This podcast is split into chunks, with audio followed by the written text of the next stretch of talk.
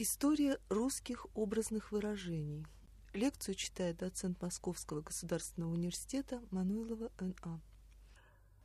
Это рассказ о национальных особенностях русских образных выражений.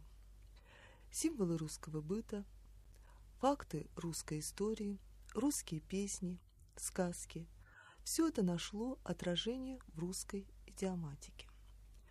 Как известно, идиоматика – это то индивидуальное в языке, что, с одной стороны, однословно непереводимо и затрудняет общение, а с другой, как сказал академик Дмитрий Сергеевич Лихачев, является национальной валютой при культурном взаимообмене. Поэтому так и интересна национальная идиоматика, и в частности фразеология, которая в основном своем массиве отражает духовную культуру народа. Мы предлагаем нашим слушателям заглянуть вглубь некоторых типичных русских фразеологических оборотов, которые напрямую связаны с историческими событиями и реалиями русской жизни. Образы многих фразеологических единиц – это осколки давно минувших дней. Однако каждый русский, не задумываясь, использует их в речи и при желании достоверно может объяснить их происхождение. Например, фразеологизм «вольный казак», что в современном языке означает «независимый человек», не признающий никаких притеснений, это память о бедных крепостных, которые скрывались от царских властей на окраинах России. Часто добровольной пограничной службой они покупали себе свободу. Но кроме этого, выражение сохранило и чисто языковую метку вольности. Ведь в тюркских языках слово «казак» буквально означает «вольный человек». Такими казаки оставались во все времена. Или еще один фразеологизм. Казанская сирота. Это память о взятии русским царем Иваном Грозным столицы татарского Казанского ханства в 1552 году. Дело в том, что татарские князья Мурзы после поражения стремились приспособиться к новой власти, даже переходили в христианство – и слали царю челобитные, то есть различные прошения. В этих челобитных они называли себя сиротами, жалуясь на свою якобы горькую участь. Народ это наименование превратил во фразеологическую насмешку. Так теперь говорят совсем не о бедных людях, а о тех, кто прикидывается – хочет представить себя несчастным, обиженным, беспомощным, чтобы вызвать сочувствие и жалость других людей. Русские обороты Мамаева побоище и как Мамай прошел, сохранили память о славном сражении русских с татарами на Куликовом поле в 1380 году. Это сражение положила начало освобождению Руси от ордынского ига. Мамай, который является героем этих оборотов, имя фактического правителя большой территории Золотой Орды с 60-х годов XIV века.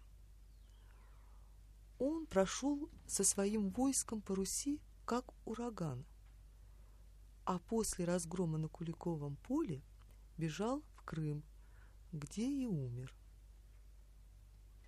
Образ врага-разрушителя до сих пор живет в народной речи. Мамаево побоище, или как Мамай прошел, в современном языке означает полнейший беспорядок, разгром, опустошение. Мы говорили о том, что почти каждый носитель языка – может рассказать об истории происхождения национального фразеологизма. Однако история некоторых оборотов настолько запутано, противоречиво и неоднозначно, что иногда очень трудно принять какую-либо версию происхождения как единственно достоверную. Интересен в этом смысле фразеологизм во всю Ивановскую, который обозначает кричать, вопить, реветь очень громко изо всех сил. Любители русской словесности и истории издавна традиционно связывают происхождение этого оборота с легендой о колокольне Ивана Великого, что находится в центре Московского Кремля. Например, российский историк Муравьев книге «Московские литературные предания были» пишет так. «А ну, валяй во всю Ивановскую». Глагол «валять» обозначает призыв «давай, делай что-либо». Скажут так, и каждому ясно, что значит громко, во весь голос и к тому же лихо, по-молодецки. Выражение во всю Ивановскую происходит из старинного термина колокольных звонарей «звонить во всю колокольную фамилию», что означало звонить во все колокола, имеющиеся на колокольне. Поскольку колокольни имели название, то по ним именовалась и колокольная фамилия. Известно, что колокольня Ивана Великого в Москве называлась Ивановской. Иван Великий был самым высоким сооружением Москвы. Он возносился своей могучей головою над всем городом и был виден отовсюду. Уже само название колокольни не официальное, а народное Иван Великий определяло ее место в сознании москвича и всякого русского человека – она была символом Москвы и тем самым символом России. Вообще в народе было распространено поверье, что пока стоит Иван Великий, будет стоять и Россия. Известно, например, что в 1812 году Наполеон приказал взорвать колокольню. Взрывом были разрушены пристройки храма, взрывной волной сорвала крест, но сама колокольня устояла. В этом москвичи увидели счастливый знак, и когда через год вновь зазвучали колокола на Ивановской колокольне, в Москве был праздник. Звон Ивана Великого возвещал о возрождении Москвы. Иван Великий был не только самой высокой колокольней в Москве, но имел самое большое количество колоколов. И к тому же они были самыми мощными. На его звонницах размещалось около 30 колоколов. Наиболее крупные имели свои имена. Большой или праздничный колокол в 65 тонн, реут или по-другому – ревут в 32 тонны, вседневный в 13 тонн, медведь в 7 тонн, лебедь в 7 тонн и так далее, до безымянного, который весил всего одну тонну 71 килограмм. Можно себе представить, какой стоял гул, когда звонили во всю Ивановскую колокольную фамилию. Отсюда и мощность фразеологизма во всю Ивановскую. Достоверность такого объяснения почти не вызывает сомнений. Но некоторые исследователи русской образности предпочитают другую версию, связанную не с самой колокольней, а с Ивановской площадью в Московском Кремле у Ивана Великого. На Ивановской площади обычно громко, во всеуслышание оглашались царские указы. А вот еще одно объяснение происхождения этого оборота, связанное с обычаями средневекового московского быта, которое предлагает нам исследователи русской образности Ермаков. Он пишет. Иногда здесь наказывались дьяки, государственные чиновники, за взятки или хаимство, то есть несправедливое отношение к просителям. Наказание это состояло в том, что их выставляли на позор, обвешанных украденными вещами, мехами, соленой рыбой и прочим. А в иных случаях еще били их нещадно кнутами и батагами, отчего они кричали во всю Ивановскую площадь. Наконец, в некоторых районах России пытаются, по аналогии с Ивановской площадью в Москве, объяснять этот фразеологизм на основе местных реалий.